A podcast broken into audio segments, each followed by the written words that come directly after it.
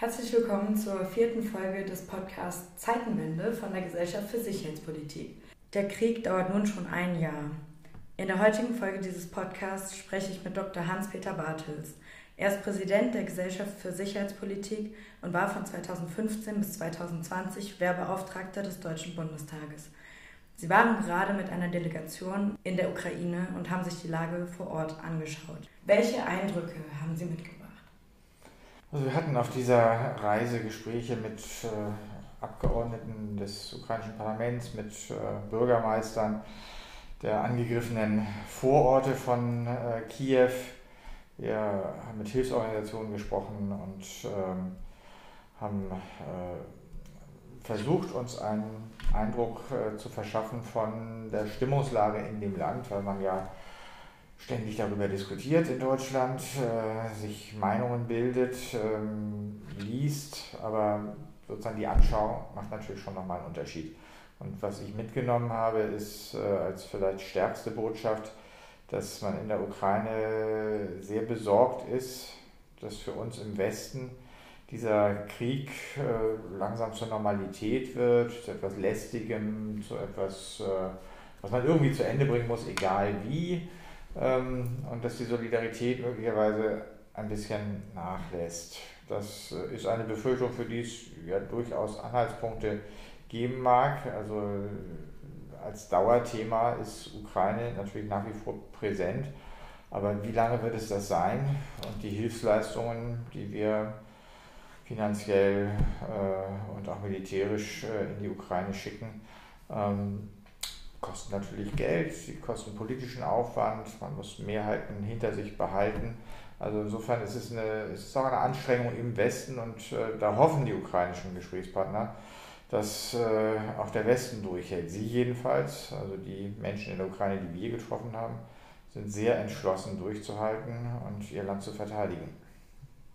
Wie sieht denn ähm, aktuell der Alltag der Menschen in der Ukraine aus? Konnten Sie da einen Eindruck gewinnen? Also ein Teil der Leute ist ja geflohen relativ früh schon. Ähm, also viele Menschen, als, als die Angriffskeile auf äh, Kiew und Kharkov vorgerückt sind, Millionen Städte. Also man geht davon aus, dass im Moment etwa 8 Millionen Ukrainer im Ausland sind, davon eine Million in Deutschland. Ähm, bleiben 32 Millionen in der Ukraine. Das heißt, es gibt natürlich da ein tägliches Leben ein Arbeitsleben. Äh, es, es, muss produziert werden, es muss gearbeitet werden. Ähm, aber es sind jetzt natürlich deutlich weniger Frauen und Kinder im Land. Die Männer sind im Land geblieben, mussten auch im Land bleiben.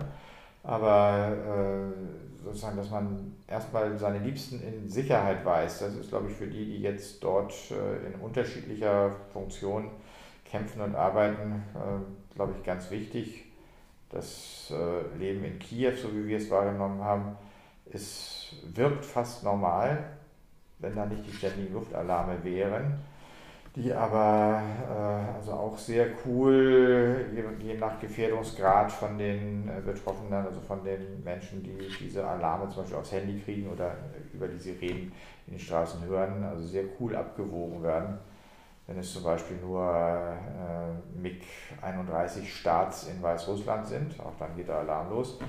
Dann geht dann niemand in den Keller, weil das ist dann üblicherweise ein Versuch der Russen, die ukrainische Luftabwehr auszutesten. Ähm, wenn Drohnen kommen oder Raketen, dann ist das gefährlich. Dann also werden Gebäude getroffen und können Menschen getötet werden. Mhm. Ähm, Sie haben eben vom Westen und der Unterstützung des Westens gesprochen. Ähm, ich würde noch mal kurz auf die ja, bundespolitische Unterstützung sozusagen kommen. Würden Sie sagen, dass ähm, Deutschland aktuell genug tut, um die Ukraine in der jetzigen Situation zu unterstützen? Deutschland tut viel. Ob es genug ist, muss man, glaube ich, von Tag zu Tag neu bewerten. Also wir leisten einen Beitrag zur Finanzierung des, des Staates, äh, nachdem jetzt massiv Einnahmen weggebrochen sind. Wir äh, schicken gezielt Unterstützung für die Energieinfrastruktur, also bis hin zu Notstromaggregaten, sodass da doch vieles laufen kann, selbst wenn der, das Stromnetz mal wieder abgeschaltet wurde nach Angriffen der Russen. Und wir liefern auch vieles an militärischer Ausrüstung. Da habe ich in Deutschland manchmal den Eindruck, wir tun dann aber so, als ob das so eine, eine politische Abwägungsfrage ist, also wie bei Koalitionsverhandlungen, da muss man Kompromisse machen, die einen wollen das, die anderen wollen das geben, das kann man aber nicht machen, da muss man sich einigen. Also das ist für ein Land, das um seine Existenz kämpft, ein bisschen nervig. Mhm. Äh, damit zurechtkommen zu müssen, dass äh, man sozusagen jedes Mal wieder neu argumentieren muss, dass man die Waffen braucht, die geeignet sind, die Russen zurückzuschlagen. Und äh, die Kampfpanzerdebatte in Deutschland ist da, glaube ich, eher in der Ukraine als unrühmliches Beispiel wahrgenommen worden. Aber die Panzer kommen jetzt und man ist sehr dankbar. Es ist vieles andere, was von Deutschland zur Verfügung gestellt wird. Luftabwehr mit Iris-T und Patriot-Systemen, ähm, Artillerie mit der Panzerhaubitze 2000 und dem Mars-Raketenwerfer und äh, jetzt Schützenpanzer Marder und Kampfpanzer Leopard 1 und Leopard 2. Ähm, das ist alles gut, das wird sehr gern genommen, aber es macht natürlich den Ukrainern auch also unglaubliche Schwierigkeiten, dass sie also in einer riesigen Stück eine Typenvielfalt jeweils äh, kleine Mengen aus unterschiedlichen Ländern bekommen, im Zweifel ohne Ersatzteile. Ähm, also das einzusetzen ist schon eine Leistung an sich, aber klar, die Hilfe ist unbedingt nötig, sie wird gebraucht und sie wird äh, extrem wertgeschätzt. Was es da ja dann aber auch braucht, ist ja Training am Gerät. Also man muss ja irgendwie eingewiesen werden und verstehen, wie man die Gerätschaften zu bedienen hat. Ähm, funktioniert das denn gut? Das wird jetzt äh, für die neuen Zusagen, also Marder und Leopardpanzer in Deutschland und in Polen durchgeführt. Also äh, es werden äh, auch Stäbe ausgebildet in dem, was wir in der Bundeswehr das Gefecht der verbundenen Waffen nennen. Eine Art des militärischen Vorgehens, die wir in der Ukraine bisher nicht beobachten konnten, weder bei den Russen noch bei den Ukrainern. Also kann sein, dass das auch auf der operativen Ebene einen Unterschied machen kann, wenn diese neuen militärischen Möglichkeiten eben mit westlicher Technik dann auch mit äh, einem anderen operativen Ansatz bedient werden und das rein technische, äh, das Lernen äh, Soldaten, die ja schon ausgebildet sind, äh, dann doch innerhalb von Wochen, also Umstieg von dem von sowjetischen Schützenpanzertyp auf den deutschen Schützenpanzer, von dem sowjetischen Kampfpanzer auf den deutschen Kampfpanzer. Ähm, da ist sicher die, die, die Luftverteidigung noch komplexer, also Patriot-Systeme, das muss man, muss man auch üben, aber es ist ja nicht so, dass das jetzt Leute machen, die bisher noch nicht mit Computern umgegangen wären oder Luftverteidigung nicht kennen. Mhm. Ähm, also das geht relativ schnell und die Motivation der ukrainischen Soldaten ist auch unglaublich hoch. Genau, Sie sagten ja, dass äh, das Land seine Existenz verteidigen muss und das auch tut. Genau, also das ist was anderes, als äh, wir das so in äh, den Konflikten, die wir bisher, also wo es bisher aus deutscher Sicht um Militär ging, also wo wir selbst Soldaten geschickt haben oder eben Ausrüstungshilfe geschickt haben, da war das äh, auch für Deutschland und für den Westen weniger existenziell, als es das jetzt in der Ukraine ist. Denn wenn die Ukraine von der Landkarte verschwindet, dann leben wir nicht mehr in der gleichen Welt. Und dann ist die Bedrohung für den verbleibenden Teil Osteuropas, auch die Ukraine ist ein europäisches Land, für den verbleibenden Teil Osteuropas ungleich höher, als sie in der Vergangenheit, in den letzten Jahrzehnten gewesen ist. Also sozusagen wir leisten da auch Hilfe, um selber sicher leben zu können. Unterschreiben Sie von daher auch den Satz, die Ukraine muss diesen Krieg gewinnen? Oder würden Sie eher sagen, die Ukraine darf diesen Krieg nicht verlieren? Oder ist das doch grundsätzlich ein schwieriges Wording? Also Sieg oder Niederlage gegenüber einer Atommacht, also einer der beiden Atomsupermächte, das sind schwierige Kategorien. Also eigentlich ist das mehr Semantik. Die Ukraine muss in ihrer territorialen Integrität wiederhergestellt werden, die russischen Truppen müssen abziehen und die Ukraine muss dann in Sicherheit vor künftigen russischen äh, Angriffen leben können. Es wäre im Interesse Russlands zurückzukehren in eine äh, europäische und internationale Friedensordnung, also wieder ein normaler Partner in der Welt zu sein. So wie Russland unter Putin sich jetzt verhält, hat man sich eigentlich selbst aus der Weltgemeinschaft ausgeschlossen, hat man selbst dafür gesorgt, dass äh, man nicht reisen kann, dass der Handel in weiten Bereichen eingeschränkt ist. Und ähm, ich glaube, für viele Russen ist das vielleicht noch nicht sehr spürbar, aber es wird immer spürbarer. Also was alles an Handel nicht mehr funktioniert und was an Reisefreiheit dann auch weg ist.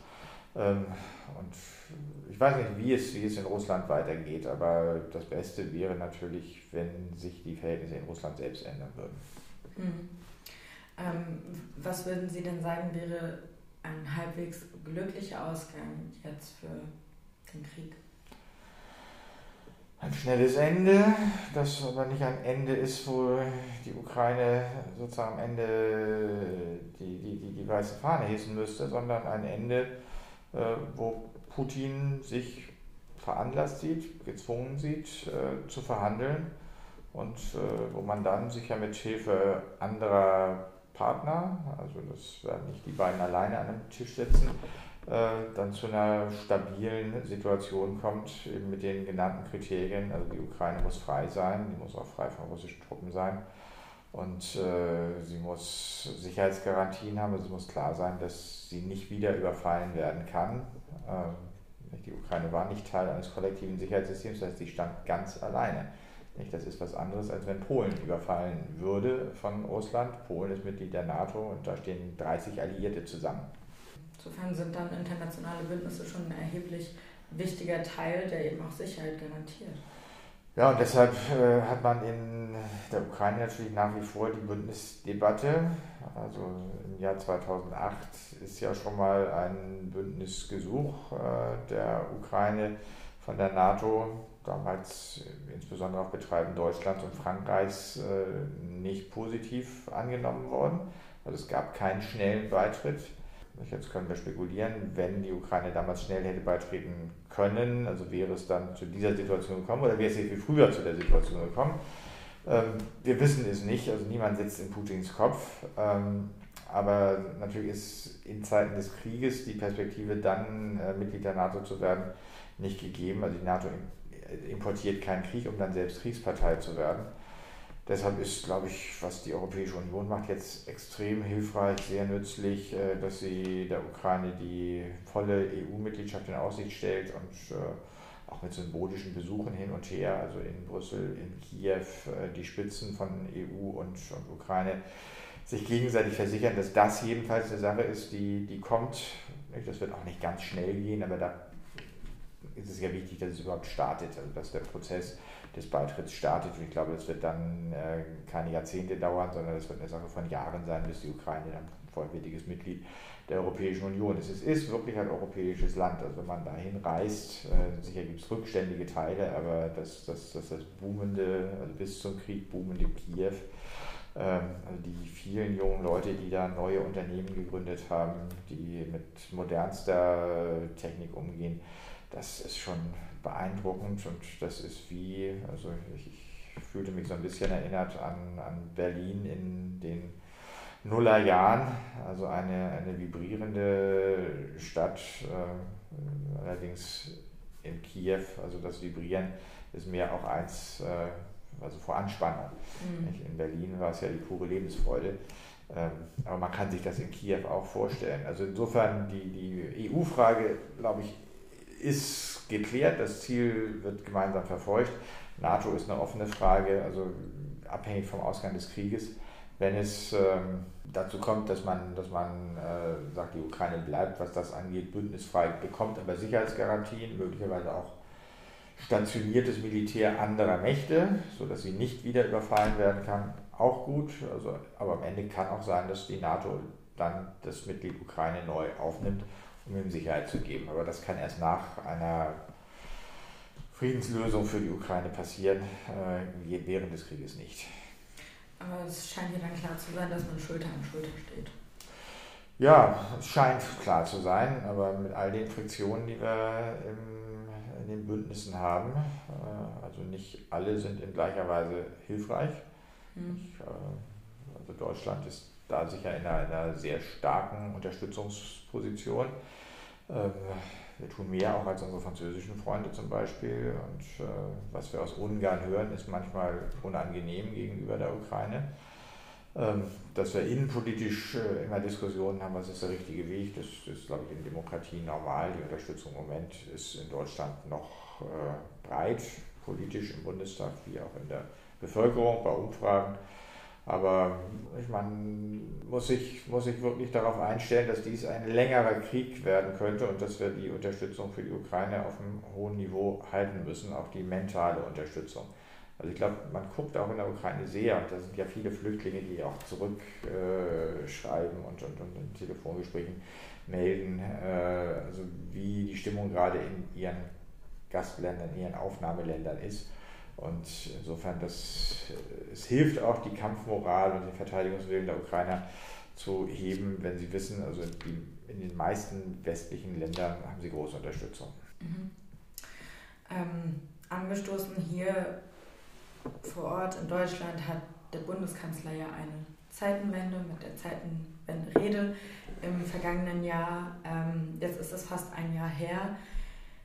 Was spürt man hier und heute noch von der Zeitenwende und ähm, war die Rede das richtige Signal? Die Rede von Bundeskanzler Scholz drei Tage nach dem Überfall Russlands auf die Ukraine im Deutschen Bundestag war super. Also die sogenannte Zeitenwende-Rede, da haben sich viele auf die Augen gerieben und gewundert, dass also man so schnell die richtigen Schlussfolgerungen aus dieser neuen Situation ziehen kann. Das Sondervermögen für die Bundeswehr, die Betonung neuer deutscher Wehrhaftigkeit, äh, Sicherheit vor Russland äh, herstellen. Das Bekenntnis zu Waffenlieferungen in die Ukraine, das ist ja durchaus ein Bruch mit ähm, deutscher Politik, die bisher ausgeschlossen hat, an kriegführende Parteien äh, Waffen zu liefern. Also das war alles neu und richtig und fand auch große Zustimmung.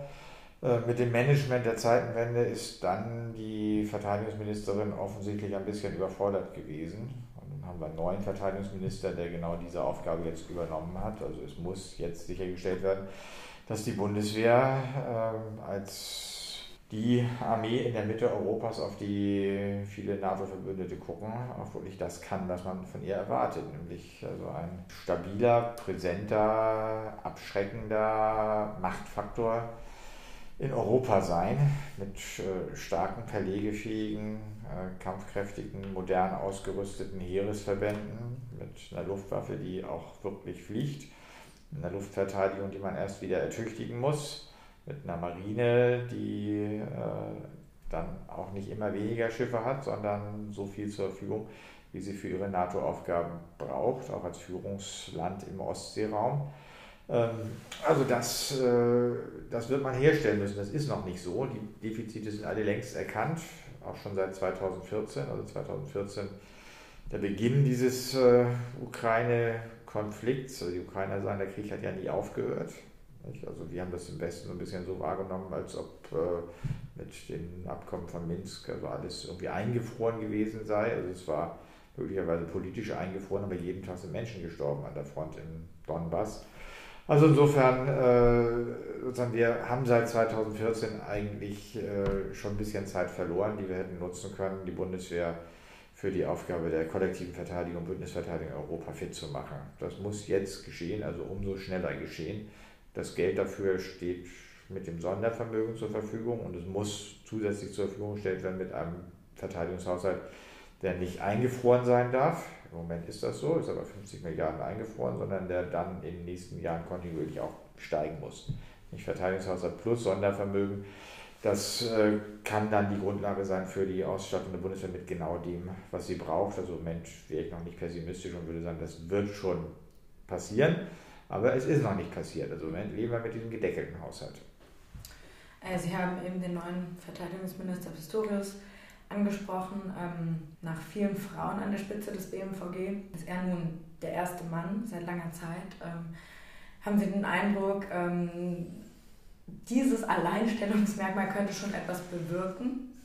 Ja, das ist schön, das mal so zum Ausdruck zu bringen, weil so wie Sie es gesagt haben, weil äh, ja also mehrmals so der Eindruck erweckt wurde, jetzt muss mal gezeigt werden, also endlich mal gezeigt werden, dass auch eine Frau das kann. Also in der Tat, also die letzten drei Verteidigungsminister waren Ministerinnen Und äh, natürlich kann man das machen in jedem Ministerium. Also können Frauen genauso wie Männer äh, das Amt führen. Ähm, dass es jetzt ein Mann ist, äh, macht der SPD ein bisschen Schwierigkeiten mit der Quote im Kabinett. Das war möglicherweise auch einer der Gründe, warum es Christine Lambrecht geworden ist, die nun gar nicht auf Verteidigung gezielt hatte und äh, sich auch nicht wirklich eingearbeitet hat. Pistorius äh, sieht das jetzt, glaube ich, als die Aufgabe seines Lebens. Also er ist zehn Jahre Landesminister gewesen, ist ein erfolgreicher äh, Politiker in Niedersachsen gewesen, hat sich um den SPD-Parteivorsitz beworben, ist genauso wie Olaf Scholz nicht dafür gewählt worden. Also insofern, also er wollte schon auch eine Rolle auf der Bundesebene, jetzt hat er sie. Und ähm, er ist, glaube ich, auch in einem Alter, wo man nicht darüber nachdenkt, was der nächste Karriereschritt ist, sondern wie man mit der Aufgabe, die man hat, wirklich erfolgreich sein kann. Also insofern bin ich da ganz zuversichtlich, aber er steht natürlich im Moment völlig am Anfang. Er setzt sich für einen höheren Verteidigungshaushalt ein, das ist genau richtig. Ähm, wird sein Haus ein bisschen umbauen müssen, also strukturell, personell und wird vor allem die Bundeswehr strukturell umbauen müssen, weil sie ist immer noch in den Strukturen für Out-of-Area-Einsätze wie Afghanistan oder Mali. Wir brauchen eine Bundeswehr, die auf äh, die Bündnisverteidigung in Europa ausgerichtet ist. Aber haben Sie den Eindruck, ähm, Herr Pistorius arbeitet sich da gerade ein und sendet die richtigen Signale? Die Signale sind richtig. Also er spricht die Sprache, die die Soldaten auch sprechen und verstehen. Er versteht die Probleme, die ihm berichtet werden. Er liest, äh, er hat sofort die internationalen Schäden alle in die Hand genommen. Das muss einen ja interessieren. Man ist sozusagen Bündnispartner und hat viele Gespräche mit äh, denen zu führen, mit denen man am Ende in der NATO ja alles gemeinsam organisieren muss. Also das, da hatte ich einen, er besucht die Einsatzgebiete, war jetzt auch schon in der Ukraine, die kein Einsatzgebiet ist, aber im Moment einer der Hotspots, sozusagen der, der Hotspot der Sicherheitspolitik weltweit. Also das alles äh, macht er richtig und äh, also ich denke, da werden wir jetzt in schneller Folge auch Entscheidungen äh, erleben. Wenn nicht, wäre es schlecht. Also dann äh, würde wieder Zeit verfahren, nicht? weil wir sind schon ein bisschen im Zeitverzug. Also 2014 hätte es losgehen können, dann zumindest 2022 mit der Zeitenwende-Rede von Scholz. Jetzt sind wir noch ein Jahr weiter. Also es wird Zeit. Das sind doch gute abschließende Worte. Dann würde ich das einmal so stehen lassen. Ich bedanke mich ganz herzlich für Ihre Zeit und äh, sage auf Wiederhören. Vielen Dank.